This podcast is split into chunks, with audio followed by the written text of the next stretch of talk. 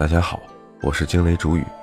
唐朝作为世界历史上最威名远扬的中国王朝之一，以繁荣和鼎盛著称，在各个方面为中国历史做出了巨大的贡献。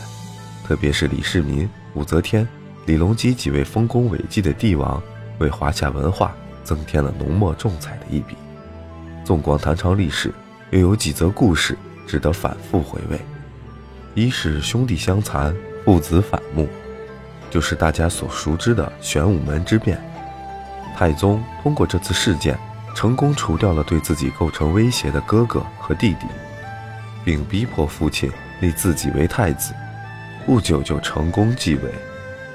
皇帝中兄弟相残、父子反目的事不少，但和李家相比，知名度都略逊一个档次。二是女人当政。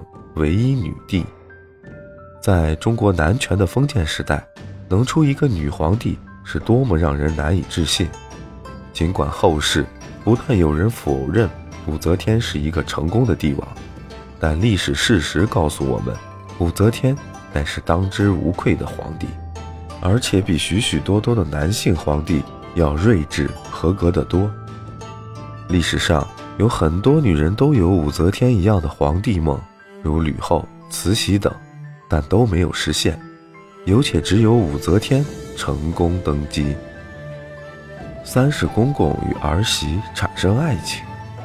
唐明皇和杨贵妃的故事，总体来说是一个爱情故事，而且是一个悲剧的爱情故事。唐明皇纳自己的儿媳为妃，无论是封建时代还是当今社会，都是不符合礼法的。唐明皇和杨贵妃能够这样做。也算是冒天下之大不韪了，为后世人茶余饭后留下了丰富的谈资。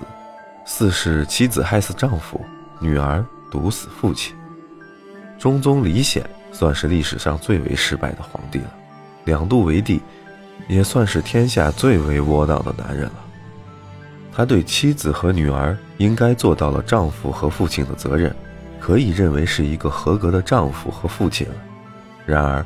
他万万没想到，自己三个最亲的女人却都是他的克星。他怕了母亲几十年，最后却是死在自己妻子、女儿的手里。民间称他为六味地黄丸，也算是十分贴切。大唐盛世令人无限向往，大唐的故事也是让人津津乐道。以上就是我分享的几个大唐的小故事，欢迎点赞、关注、留下评论。咱们下期见。